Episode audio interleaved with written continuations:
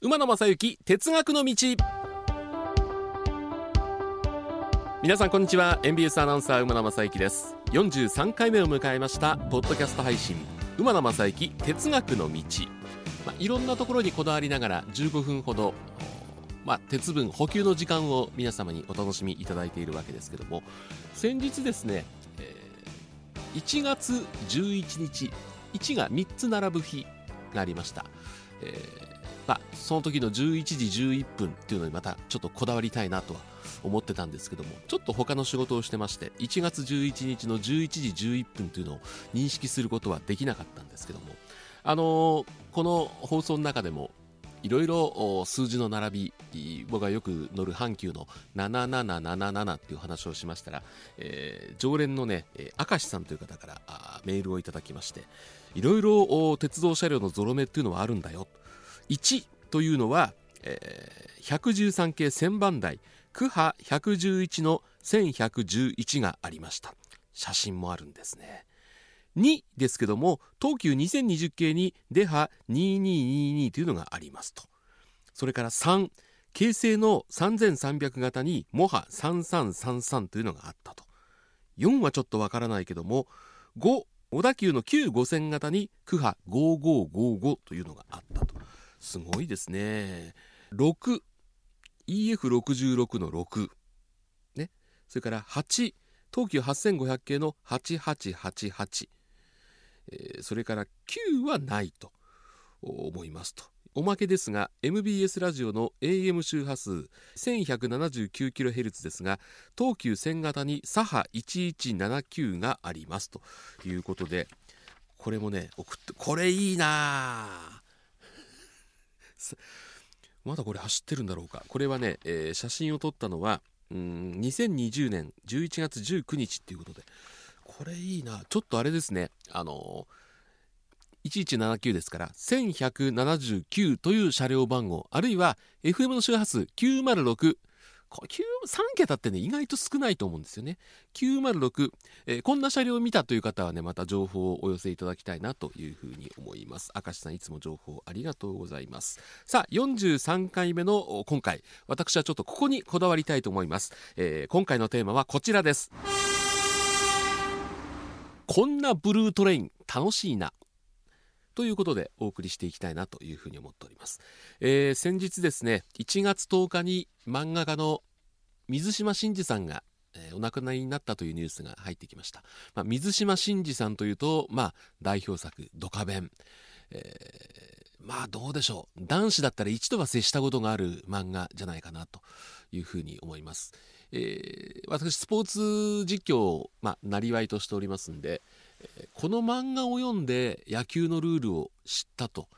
いうこともありましたうんかつてもう10年ぐらい前ですけど熊本の済々黌高校というのがドカベンで学んだルールで、えー、1点をもぎ取った甲子園でっていうこともありましたしいろんなところにやっぱり水島新司さん野球少年に影響を与えたんだなというふうに思います。あのー、ずっと私関東で育ってで関西に就職で33年前にやってきたわけですけどもドカベンがですねドカベン山田太郎が甲子園大会に出場します。試合のない日に下駄を履いて甲子園から阪神の特急に乗って梅田まで行くんですね。でそれも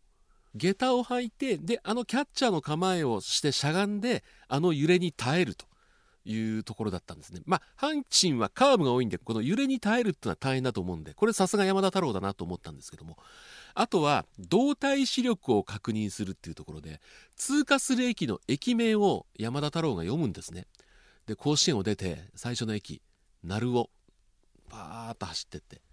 で、あれ、多分ね、妹のさっちゃんだと思うんですけども、妹が、お兄ちゃん今の駅は、鳴尾だと思うよ。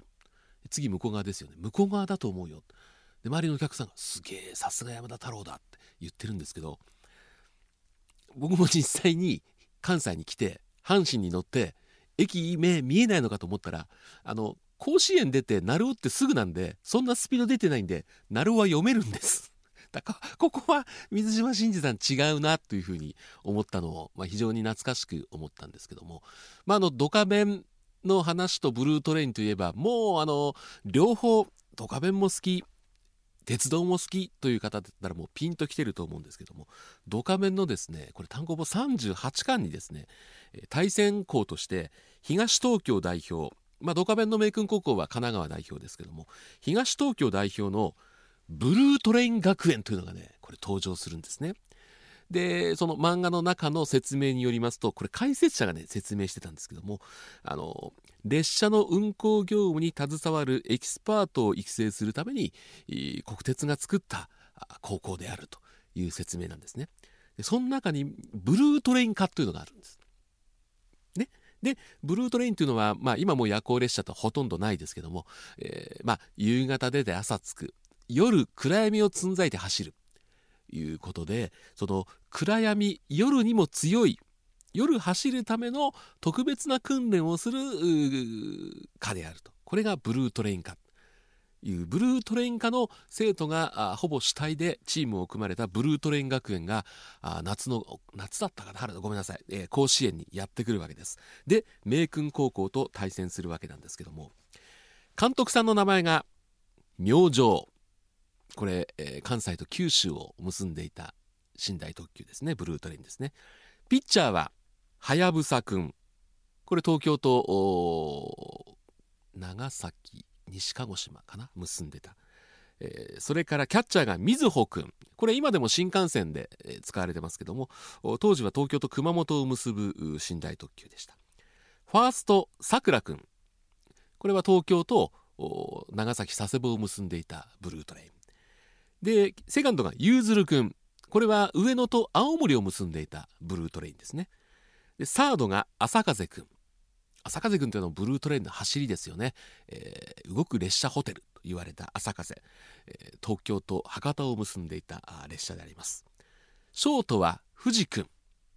これは東京と西鹿児島。これ日本放線経由で結んでましたんで、えー、当時確かね24時間以上の走行時間だった記憶しております。レフトが金星くんこれは名古屋と九州博多を結ぶ寝台列車。センターが瀬戸くんこれは今でもあのサンライズ瀬戸として、えー、残ってますけども当時は東京と宇野ですね、えー、宇高連絡船の玄関口宇野を結ぶ寝台列車。そしてライトが出雲くんこれもサンライズ出雲で残ってますけども当時はあの東京から京都駅で京都から山陰線経由で、えー、日本海側に向かっていくという列車でした。すごいですよね、えー、なんでピッチャーがはやぶさくんなんだろうとかね、えー、キャッチャーがみずほくんなんだろう。ファーストがさくらくん。いろんなことは考えましたけどもそれがメインじゃないんでこの漫画は。ただ面白いのはこれね試合の前半はブルートレイン学園が、まあ、ちょくちょくタイムをかけたりして、えー、試合をねゆっくりゆっくりと進めていくんですよ。ね、でだんだんだんだん暗くなってくる。で多少暗くなってきても、まあ、経費の問題もあるんで、審判団大会本部がなかなか照明をつけない、明君高校側が暗くなってきたから照明をつけてほしいって言ったんですけどもいやブルートレイン学園の選手はそんなこと一切言わずにやってるじゃないかとまだまだボールは見えるんだいうふうに言うんですね。でなんでそういうことができるかというとブルートレイン学園は夜走るための乗務員を養成するためで暗いとこでも目が利くという訓練をしているということですね。ブルートレインですからあの足も速いんですけどもそういった面々がいるというところなんですね。でこれ打順を見るとですね1番ピッチャーはやぶさくん2番サード朝風くん3番キャッチャーみずほくん4番ファーストさくらくん。5番ライト出雲くん。6番センター瀬戸くん。7番レフト金星くん。8番ショート藤くん。ラストバッター9番がセカンドゆうずるくんという打順だったんですね。僕としてはですねこの打順もですねこのブルートレインの出発の順番にしてほしかったなと。いうふうに思ってました。当時は東京発のブルートレイン4時30分発の桜4時45分発のはやぶさ5時ちょうど発のみずほ。1時間空いてでもこれ考えたらすごいですよね。15分の間に3本のブルートレインが一気に出てってた。もう我々にとってはこれゴールデンタイムだったわけですけどもね。で、えー、18時ちょうどに富士。その後朝風出雲瀬戸という順番に出てくんで打順もねこの順番にしてほしかったなというふうに思うのと、まあ、ほとんどが東海道本線を走る寝台特急なんですけどもセカンド守るゆうずる君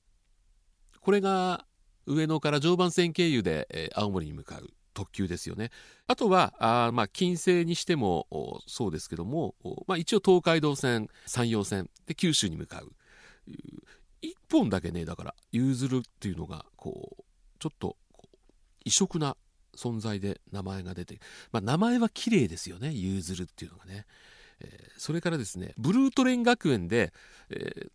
まあ、寝台列車、多分ですね、時刻表を見て、寝台特急の名前を拾っていったんだと思うんですけども金星君というのが7番レフトでいるんですけど実は金星というのは151系153系という電車寝台でしたんで厳密に言うとこれブルートレインじゃないんですよ。ね？だからここはねちょっと時刻表から取った時には見誤ったかな。あのブルートレインの定義ってまあこんなもん定義というのもないんですけどもまあ多くのファンの方はそうでしょうけどもあの20系客車から始まって14系25系という基本ブルーの車体のあの客車ですよね。客車寝台。これをブルートレインと思ってる方が多いと思うんでこの金星は厳密に言うと夜行寝台ではあるけどもブルートレインではないという私の認識でありますんで、えー、ちょっとこの金星君を使ったのは違うんじゃないかな。あの、ユーズルっていうのもですね、あの、電車特急も使ってたんですが、これ、客車特急も使ってましたんで、ここはセーフです。ここはセーフなんですけど、金星君はやっぱりね、ブルートレイン学園の生徒の名前としては、うん、ちょっと違うかなというふうには思ったんですけども。ちょっとこだわりすぎですかね。あとですね、東京発の寝台特急、うん、前世紀には、あの、瀬戸が出た後に、これ並結列車で、紀伊勝浦行きと、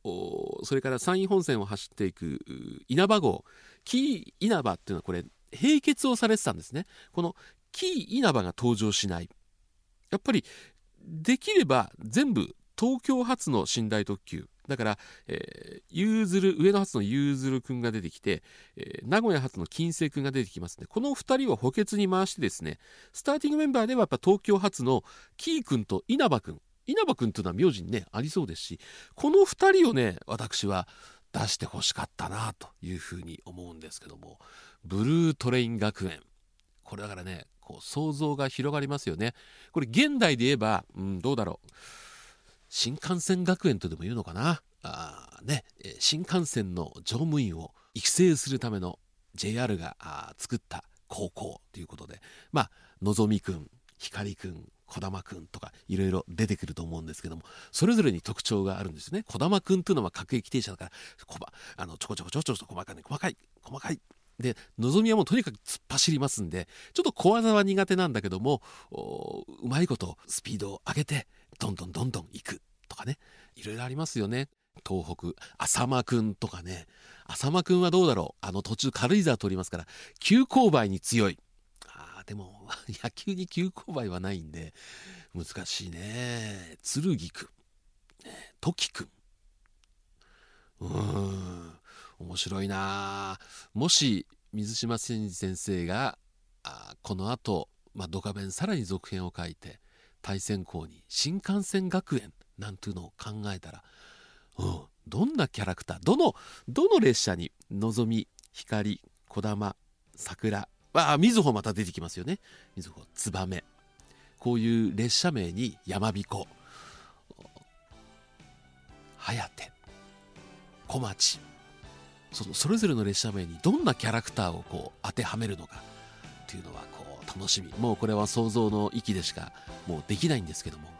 うん、そんなことを思いながら水島先生の訃報に接したわけです、えー、本当に水島真嗣さん、えー、野球ファンだけではなくていろいろ多くのファンを楽しませていただきました。本当にありがとうございました、えー、心からお悔やみを申し上げます。第43回は以上です。